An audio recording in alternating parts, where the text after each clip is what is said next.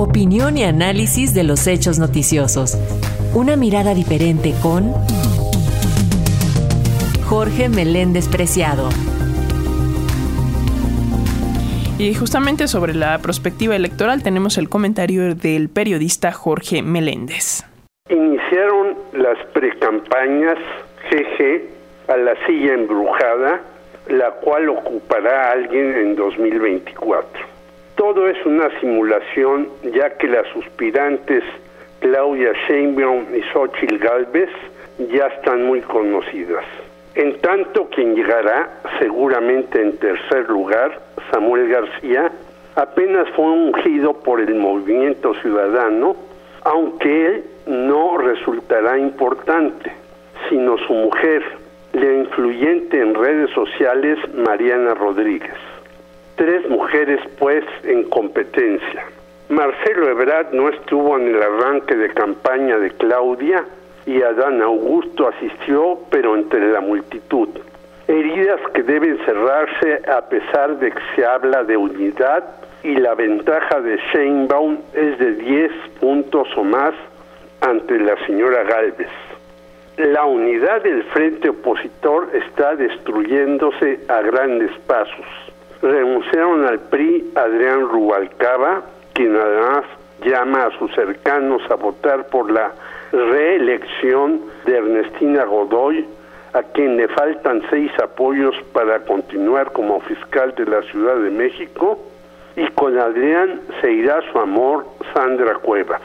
También dijo adiós algo esperable Alejandro Murat, el cual con su papi José fueron gobernadores de Oaxaca y dicen formarán un agrupamiento que seguramente llamará a votar por Morena. Habrá más dimisiones en el antes invencible tricolor, pero ya se avecinan en el PAN, pues si hay candidaturas ciudadanas, los dejarán fuera de la pelea a varios albeazules por huesos legislativos. Además, hay deserciones como en Yucatán con Joaquín Guacho Díaz. Santiago Krill fue desplazado por Alejandro Latapí en la vocería y Santiago Tabuada, que luchará por la capital del país, tendrá fuego por todos lados debido a, a que se aprietan tuercas contra el cártel inmobiliario de Jorge Romero.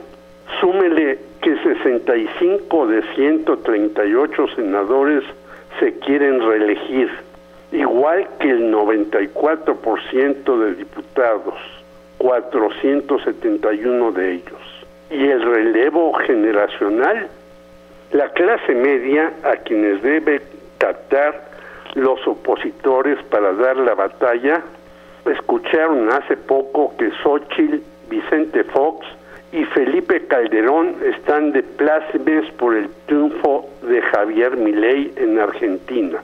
El loco o el motosierra, como le dicen por allá, afirmó privatizaré todo lo que pueda, incluido el petróleo, la salud, la educación y un largo etcétera.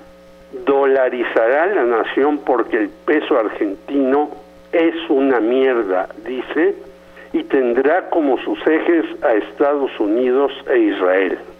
Ni siquiera Donald Trump, Jair Bolsonaro y muchos otros han llegado a tanto.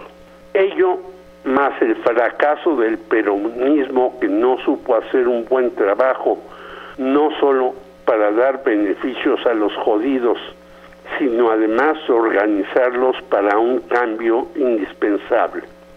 Por eso resulta acertado lo que me envía Enrique Condés Lara de Antonio Gramsci, que decía, el viejo mundo se muere, el nuevo tarda en aparecer, y en ese claro oscuro surgen los monstruos.